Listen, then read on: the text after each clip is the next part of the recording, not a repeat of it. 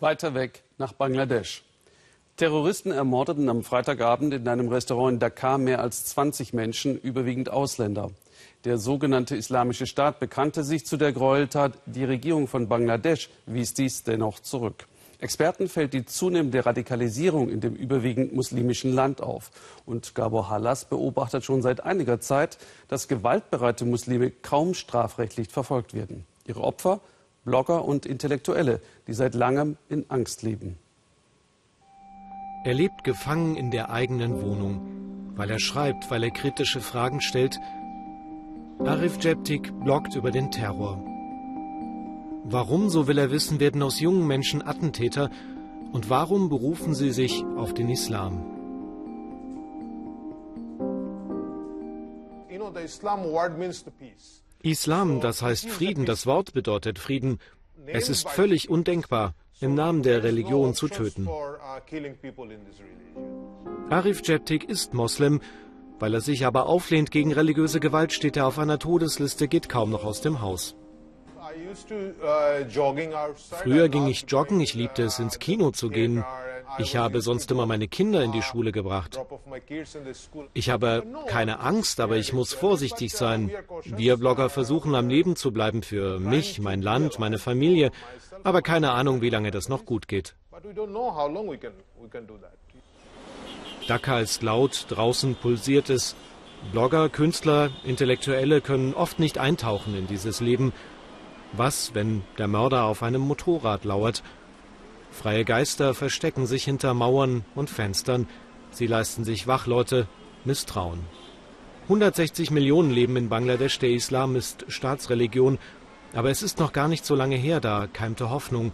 Da träumten junge Leute von einem modernen, offenen Land. Islamisten gefiel das nicht. Sie setzten die Regierung unter Druck.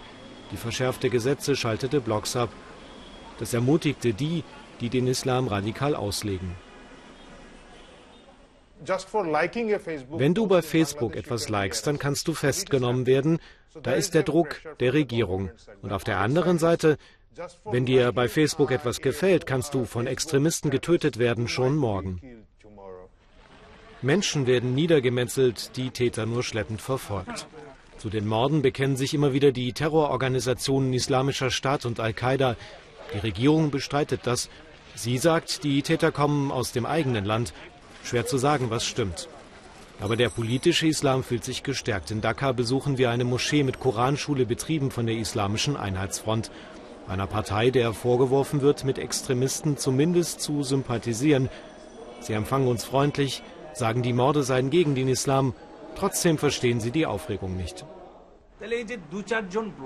Ich weiß nicht, warum da drei, vier Blogger in Angst zu Hause sitzen.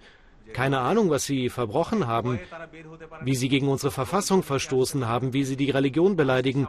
Aber sie sollten das erkennen und bedauern, dann können sie auch ein normales Leben führen. Es sind längst nicht mehr nur die Blogger und Intellektuelle, die ermordet werden.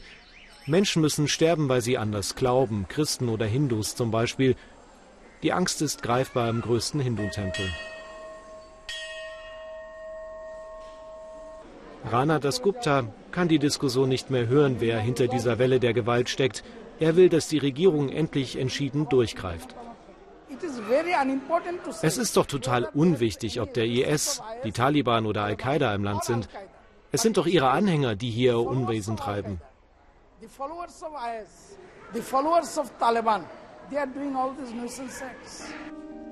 Arif Jeptik, der Blogger, will trotzig sein, keine Angst haben aber er fragt sich schon, manchmal wäre es nicht besser, etwas leiser zu sein. Doch dann hätten die Terroristen gewonnen. Auch im Irak verübte der IS tödliche Anschläge. Dabei wurden heute in Bagdad über 100 Menschen umgebracht. Armut und Perspektivlosigkeit. Überall dort haben Islamisten leichtes Spiel, Terrornachwuchs zu rekrutieren.